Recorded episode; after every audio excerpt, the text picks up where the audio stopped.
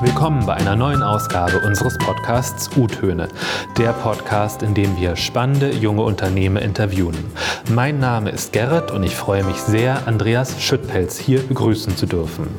Andreas ist designierter Nachfolger im Familienunternehmen CPH Deutschland Chemie in Essen. CPH Deutschland Chemie ist einer der viel zitierten Hidden Champions, also diejenigen Unternehmen, die in ihrer Nische Weltmarktführer sind, von denen aber kaum jemand gehört hat. Das Familienunternehmen wurde 1970 von Andreas Vater gegründet.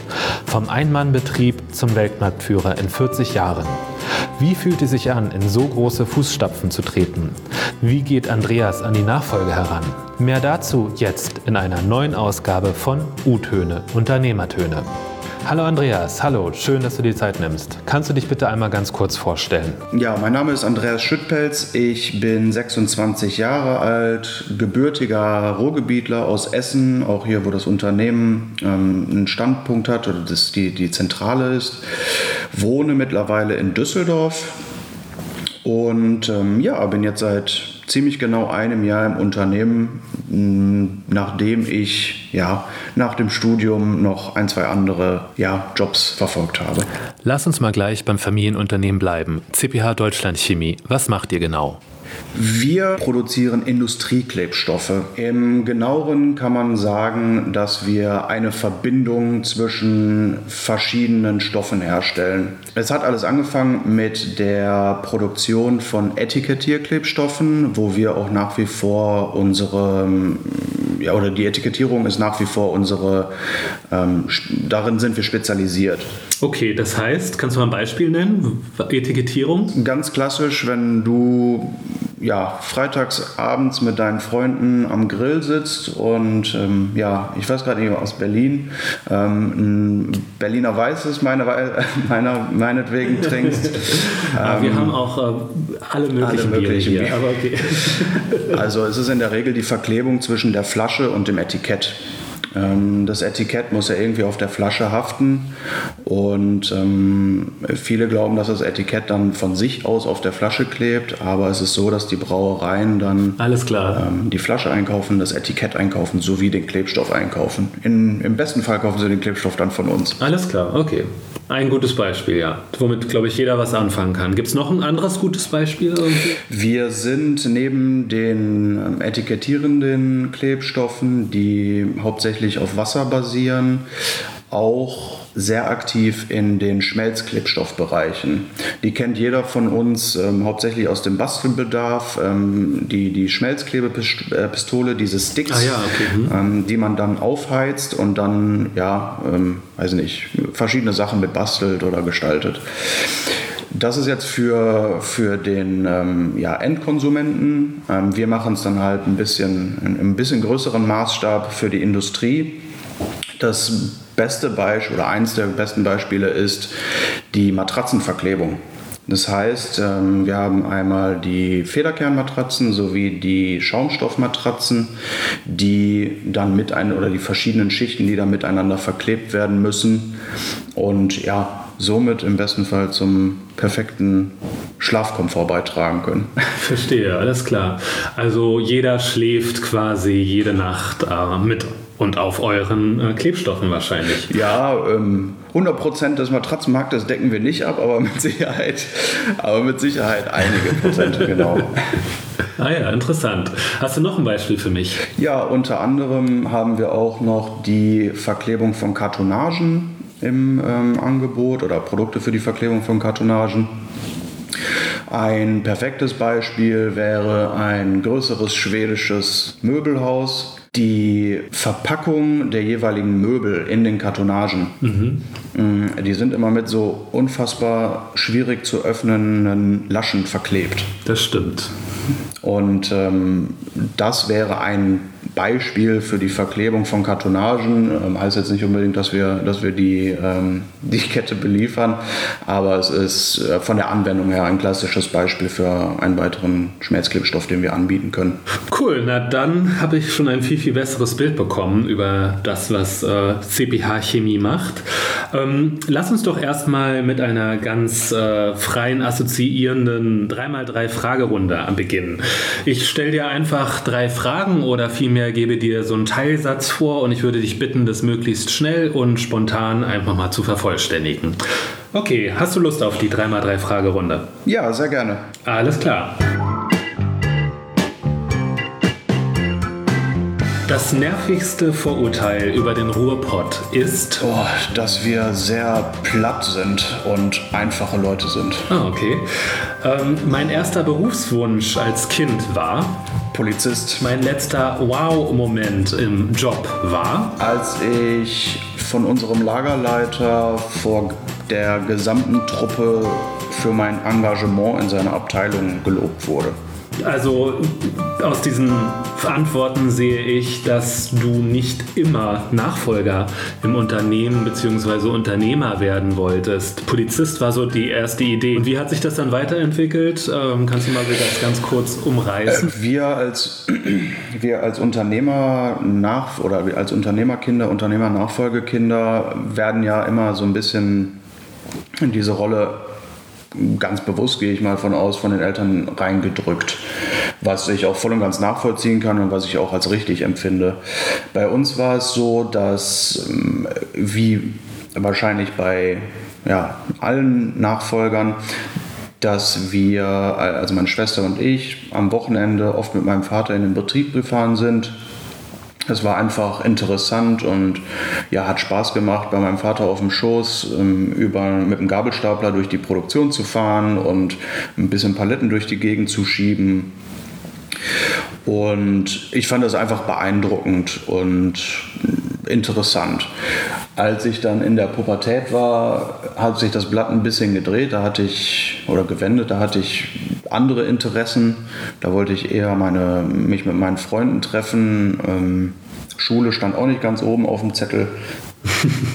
wie, das, wie das also ist in dem Alter. Und ähm, also sowieso alles, was von meinen Eltern kam, war ja, entsprach nicht meinen Vorstellungen und selbst wenn es eine gute Idee war, habe ich es einfach nicht gemacht, damit ich dagegen sein kann. Mhm. Deswegen war auch zu der Zeit für mich nicht von, oder für, für mich war es nicht von Interesse, in das Familienunternehmen einzusteigen. Einfach nur, weil ich mein eigenes Ding machen wollte. Als ich dann angefangen habe zu studieren, habe ich dann immer mehr realisiert, was es denn überhaupt ausmacht, Unternehmer zu sein und in was für einer, und das sage ich jetzt ohne arrogant klingen zu wollen, aber in was für einer privilegierten Situation ich als Unternehmensnachfolger bin oder als ähm, Unternehmens, Unternehmerkind bin. Und das ist ja tatsächlich eine, eine verschenkte Möglichkeit ist, wenn ich das nicht aufnehmen würde, das Thema. Ja, ich würde nicht sagen, dass das irgendwie arrogant klingt. Ich äh, würde eher sagen, das klingt ja demütig oder zumindest hast du ja ähm, eine Art äh, von, du kannst es begreifen, was das für eine Verantwortung bedeutet. Arrogant wäre ja zu sagen, ach, das, das äh, steht mir zu, ich bin halt einfach der Sohn oder so. Also du hast, gehst da schon mit so einer Art Demut ran. Ja, mit Sicherheit. Ich bin von meinem Vater und ich glaube auch das, weil du gerade auch auf den, auf den Ruhrpott zu sprechen kamst.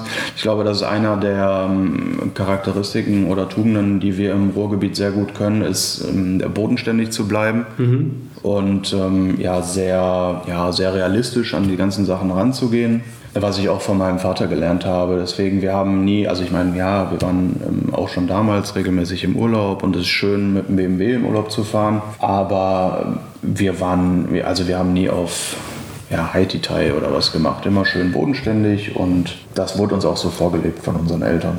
Oder wird uns so vorgelebt. Ja, und um auf, die, auf das Unternehmen nochmal zurückzukommen oder auf die, auf die Nachfolge im Unternehmen, wie es dann dazu kam, war ich dann während meines Studiums, habe ich mich immer mehr mit dem Thema auseinandergesetzt. Einfach auch, weil ich ähm, ja, literaturtechnisch mich ein bisschen reingelesen habe und natürlich auch mit meinem Vater ja auf einem ganz anderen Level äh, kommunizieren konnte, als ich es noch während meiner Schulzeit zur 10. Klasse äh, machen konnte, ist ja logisch. Ja, ich habe dann immer mehr Interesse daran gefunden, habe dann auch in der Uni die ein oder anderen Kurse in Richtung Familien oder in Richtung Unternehmertum ähm, oder Family Business belegt. Und dann kam irgendwann der Zeitpunkt, wo mein Vater gesagt hat, dass er jetzt mal eine Entscheidung bräuchte weil er auch fortgeschrittenen Alters ist, wenn ich das mal so sagen darf. Und ähm, ja, er sich halt auch über die Nachfolge Gedanken machen muss. Ja, und dann gab es ein Gespräch zwischen einem ähm, exter oder einem familiennahen Berater, meinem Vater, meiner Schwester und mir. Da wurden dann alle Karten auf den Tisch gelegt, wie es um die Firma steht, äh, was alles dazugehört, Gesellschafterstrukturen erklärt und so weiter und so fort. Und meine Schwester und ich mussten dann ja oder Nein sagen. Ich wurde dann irgendwann sozusagen die Pistole auf die Brust gedrückt nach dem Motto jetzt ja oder nein. Ja, ja, kann man so sagen, aber wir wussten, ähm, dass die Frage kommt. Also wir, wir wussten, dass es ein Stichdatum gibt, an dem wir uns entscheiden müssen und konnten uns entsprechend darauf vorbereiten. Okay, und für dich war, du warst dann in diesem, zu diesem Zeitpunkt so weit in deiner Entscheidungsfindung, dass du dann ganz klar Ja sagen konntest? Nein. Ich fand die Option sehr interessant, sagen wir es mal so. Ich ähm, habe mich, wie gesagt, während des Studiums so sehr damit befasst, dass ich für mich entschieden habe, dass es auf mittel- und langfristiger Basis definitiv das ist, was ich machen möchte. Ähm, aber wir hatten uns jetzt noch nicht auf ein Datum festgelegt. Kurzfristig gesehen war, von uns, war für uns immer der Plan, dass wenn die Nachfolge ansteht, wenn die familieninterne Nachfolge nachsteht, äh, ansteht, dann immer erst, wenn man vorher noch woanders gearbeitet hat. So, und dann war ähm, die, die Entscheidung, dass ich es machen möchte, die, zu der war ich mir ähm, zu 100% bewusst.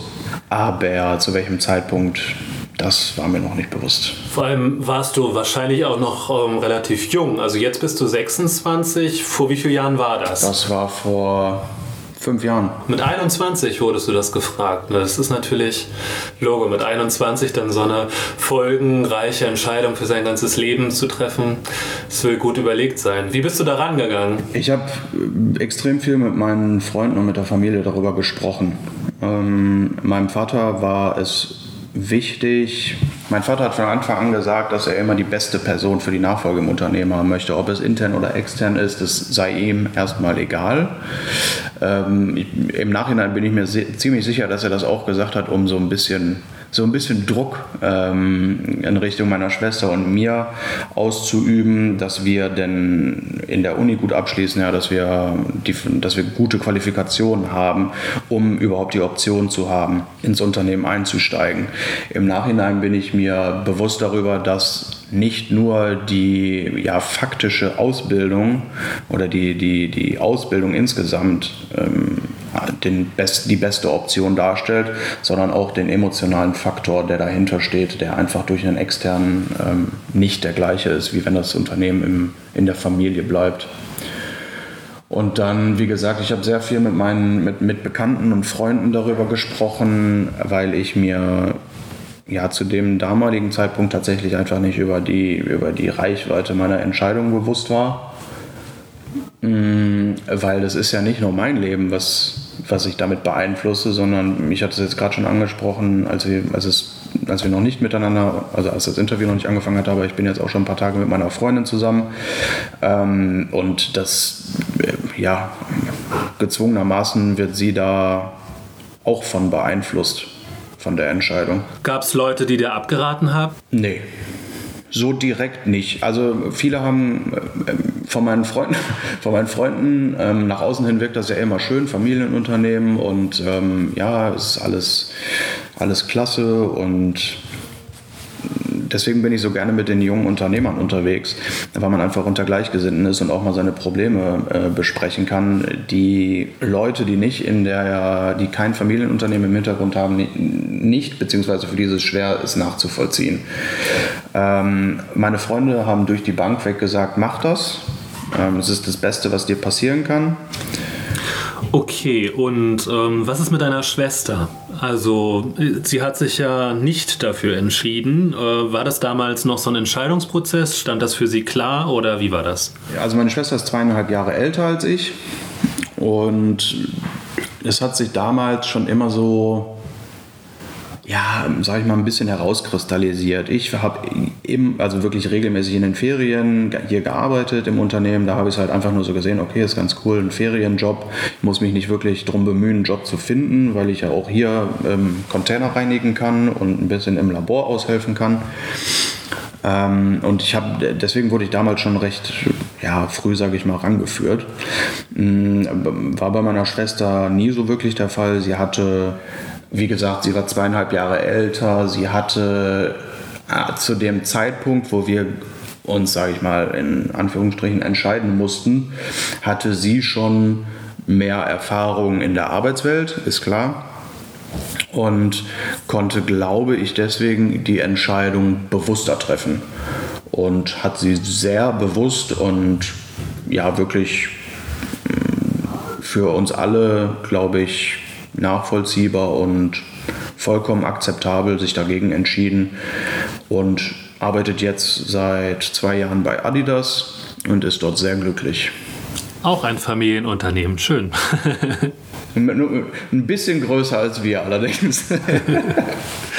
ja. Scheint ja alles irgendwie so seinen Gang ge genommen zu haben für dich.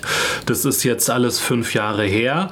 Wenn du jetzt so die, äh, die fünf Jahre beurteilst, ähm, also bist du immer noch glücklich mit deiner Entscheidung? Ja, ähm, ich kann ganz klar und voller Überzeugung die Frage mit Ja beantworten. Okay, und jetzt nochmal kurz für Außenstehende, um das einzuordnen. Wie viele Mitarbeiter gibt es denn und wie viele Standorte? Also wir haben in der Gruppe 150 Angestellte, haben ähm, äh, neben dem noch, also wir arbeiten viel mit, mit ähm, Händler und ähm, Vertriebsnetzwerken weil wir ein, also wir haben eine Exportquote von 90 Prozent, wir exportieren in über, äh, über 100 Länder und äh, es ist einfach unmöglich für uns, diese Anzahl an verschiedenen Ländern mit verschiedenen Kulturen und verschiedenen Personen intern zu bearbeiten. Und deswegen arbeiten wir viel mit Händlern und Partnern zusammen.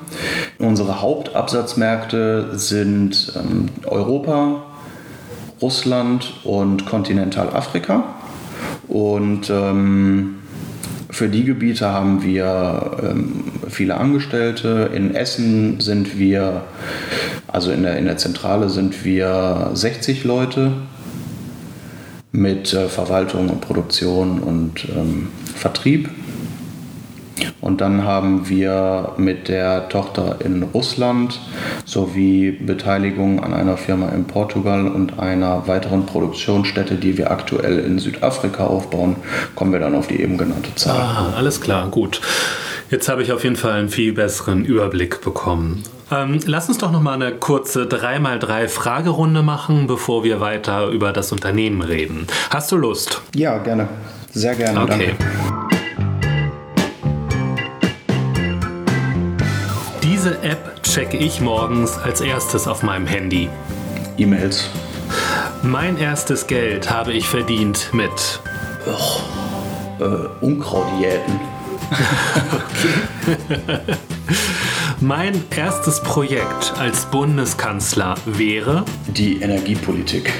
Die Energiepolitik äh, anpacken, ändern oder was genau? Ähm, anpacken. Also grundsätzlich die, die ähm, Ansätze der Energiepolitik ändern, weil ich glaube, dass wir als Mittelständler einfach zu sehr von der Politik für die großen Unternehmen ähm, ja, vernachlässigt werden. Also Mittelständler wieder besser berücksichtigen. Das Thema Energiepolitik ist mir jetzt einfach ähm, kurzfristig in den Kopf geschossen, weil wir darunter extrem leiden.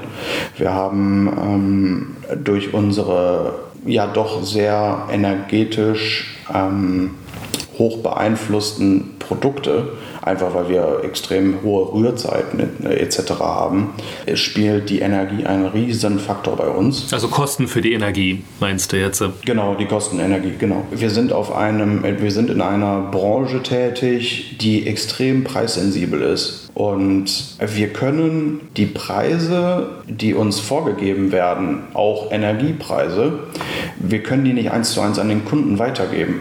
Das möchten wir auch gar nicht, weil wir, unser wir haben unser Preis, unsere Preisgestaltung. Wir können es uns tatsächlich nicht erlauben, wir reden über Centbeträge, wir können es uns nicht erlauben, einem Kunden eine 4 Euro Cent Preiserhöhung vorzulegen, weil er dann sagt, okay, dann gehe ich, dann gehe ich zur Konkurrenz. Mhm. Es ist Fluch und Segen zugleich. Auf der einen Seite Fluch, weil wir wirklich extrem darum bemüht sind, ähm, unsere internen Prozesse so zu optimieren, dass wir die Preiserhöhung selber schlucken können. Ähm, ja, und negativ in dem Sinne einfach, dass die ganzen ähm, Umlagen und Steuern für Energie überhaupt nicht im, ja, im Verhältnis äh, zu der Leistung stehen. Deutschland hat ja leider mit die höchsten Energiekosten mittlerweile als Industriestandort. Und Essen, das ist ja relativ nah auch an anderen Ländern. Also Niederlande ist nicht weit, Luxemburg oder Belgien. Also gut, Belgien ist jetzt mit den äh, Lohnnebenkosten höher als Deutschland. Ähm, habt ihr schon darüber überlegt, auch einen anderen Standort oder das so ein bisschen zu verlagern vielleicht? Deswegen? Nein, das ist keine, keine Option für uns. Wir haben auch einfach auf, also wir sind, ähm, wir, wir, positionieren uns wirklich sehr offensiv und offensichtlich als im Ruhrgebiet ansässiges Familienunternehmen. Wir haben auch einfach für die Leute hier in der Region ähm, ja, eine zu große Verantwortung. Das wäre ist keine Option. Ähm, Stichwort Verantwortung. Äh, das ist sehr gut, dass du mir das gibst, weil ich wollte noch mal so ein bisschen auf die Geschichte ähm, des Familienunternehmens eingehen. Also ich hatte das ja in der Anmoderation schon äh, angedeutet, äh, die großen Fußstapfen, die dein Vater hinterlassen hat. Also ich meine, äh, kannst du die Geschichte mal kurz umreißen, wie das so entstanden ist? Also mein Vater ist gelernter Jurist eigentlich, oder nicht gelernter, studierter äh, Jurist. Und ähm, hat während seines Studiums für einen kleinen Händler ähm, ja, LKW oder Produkte ausgefahren mit dem LKW. Da waren dann auch immer mal wieder Produkte der Firma Henkel dabei, die dieser Händler verkauft hat. Ah ja, okay. Ähm, die Firma Henkel ist uns, glaube ich, allen sehr bekannt. Was die wenigsten wissen, ist, dass äh, Henkel 50 Prozent äh, des Umsatzes mit Industrieklebstoffen macht. Mm, also viel für ja, Cockpitverklebung und so weiter, also Autocockpit, Flugzeugbau und so weiter und so fort. Und ähm, deswegen war mein Vater dann auch immer mal wieder bei Henkel und hat ein, zwei Produkte abgeholt, die dann zum Endkunden gebracht werden sollten. Und das hat er dann auch gemacht und immer mal wieder kam dann die Anfrage von dem jeweiligen Kunden, weil die Eimer doch recht schwer sind, 30 äh, Kilo in der Regel. Dann kann er doch auch mal bitte den, den Eimer bis zur Maschine bringen. Ja, dann hat er den Eimer bis zur Maschine gebracht und hat auch ja, immer mehr verstanden, worum es sich bei dem Produkt handelt. Hat dann auch die Verkäufe einfach durch sein, durch sein Wissen ähm, in die Höhe getrieben und ist dann ab einem gewissen Zeitpunkt zu seiner Chefin gegangen und hat gefragt, wie es denn mit einer kleinen Provision aussieht. Er hätte ja schließlich den Umsatz äh, der Firma mal eben verzehnfacht. Die Aussage der Chefin war dann, ähm, mit so einer Arroganz könnte sie nicht leben und wenn er denn alles besser wüsste, dann soll er es doch bitte selber machen. Ähm, ja, was er dann auch gemacht hat.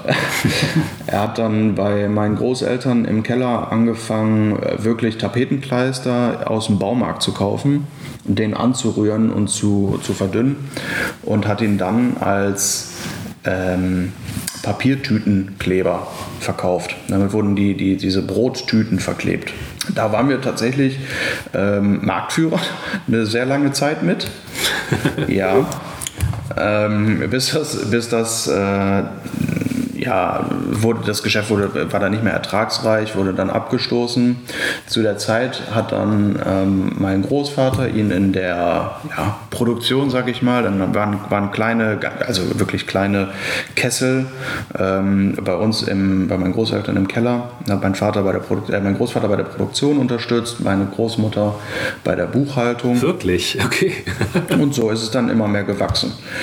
Ende der 90er ist er dann ähm, Richtung Russland gegangen, was für uns ja ein Riesenschritt war in der Firmenentwicklung, weil er schon zu, äh, zum Ende der 80er sehr aktiv im, äh, im Osten war. Ihn hat es einfach gereizt, was im, ähm, in der ja, ehemaligen oder damaligen dann UdSSR ähm, geschieht und hat einfach riesen Marktpotenzial da gesehen. Hat dann Ende der 90er die CPH Industries gegründet in Russland, mhm. mit der wir jetzt seit oder über 20 Jahren Marktführer sind in Russland, äh, da wirklich ein sehr schönes Geschäft aufgebaut haben, zusammen mit unserer äh, Geschäftsführerin vor Ort. Zwischendurch sind wir dann wieder umgezogen, weil wir einfach größer geworden sind und haben ähm, an dem jetzigen Standort in Essen mhm. oder an, also an dem jetzigen Standort in Essen, wir waren immer in Essen, aber auch jetzt äh, an einem anderen Standort, haben wir dann die neue Produktion aufgebaut oder mein Vater die neue Produktion aufgebaut.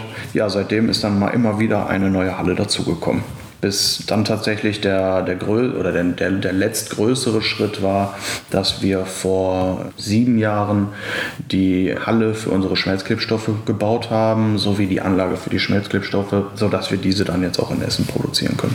Kann ich mir das mit den Klebstoffen so vorstellen, dass auch für jeden Einzelnen so eine geheime Rezeptur äh, existiert? Oder gibt es, wie, wie ist das?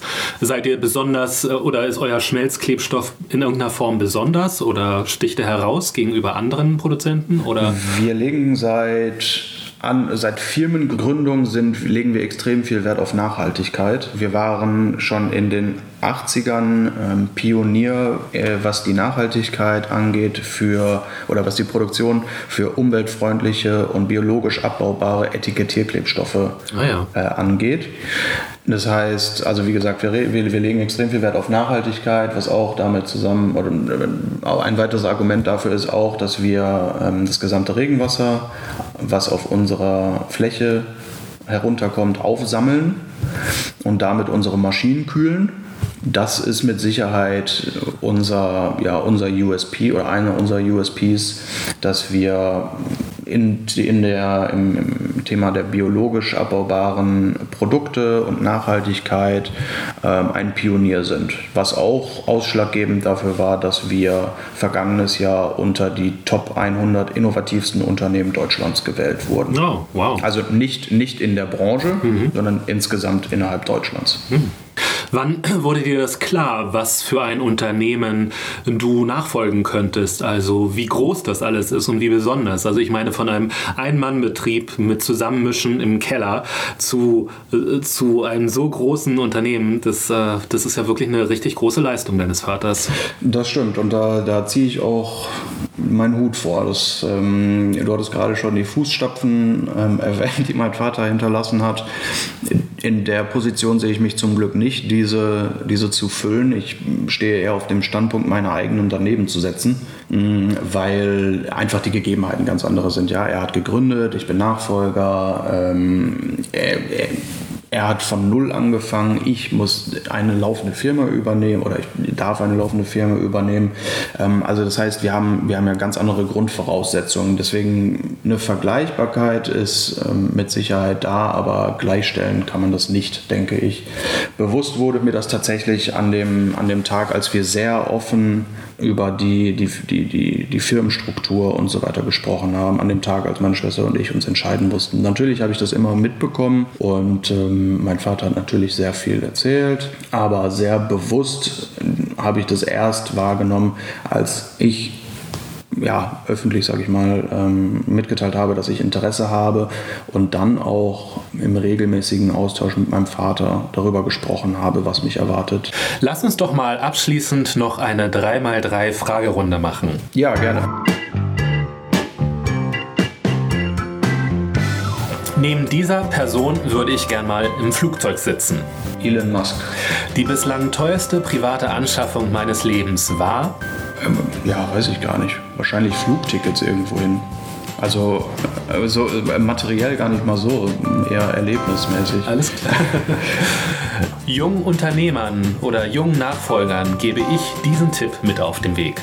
Tut das, worauf ihr Lust habt und was ihr gerne macht, weil ohne Herzblut und ja, Interesse am Unternehmertum macht es keinen Sinn. Sehr schön. Wow, Andreas, diesen Worten kann man fast gar nichts mehr hinzufügen. Vielen Dank, dass du dir die Zeit genommen hast für dieses Interview. Ich wünsche dir total viel Erfolg und Spaß und Herzblut und Leidenschaft ähm, für ja, die Übernahme und dass es so weitergeht. Lieber Gerrit, vielen lieben Dank für die Möglichkeit, äh, auch nochmal über mich und das Unternehmen zu sprechen. Auch lieben Dank an die jungen Unternehmer. Und ja, ich freue mich, wenn wir uns das nächste Mal wiedersehen. Das war eine neue Ausgabe von U-Töne, Unternehmertöne. Wenn dir die Ausgabe gefallen hat, freue ich mich über eine gute Bewertung von dir und natürlich kannst du den Kanal auch abonnieren. Dann verpasst du keine weitere Folge mehr. In die Show Notes habe ich weitere Informationen zu Andreas getan, zu seinem Familienunternehmen und natürlich auch zu unserem Verband. Meine E-Mail-Adresse auch, so kannst du mir Feedback, Anregungen oder Kritik schreiben. Bis zum nächsten Mal bei einer neuen Ausgabe von U-Töne, dem Podcast vom Verband Die Jungunternehmer.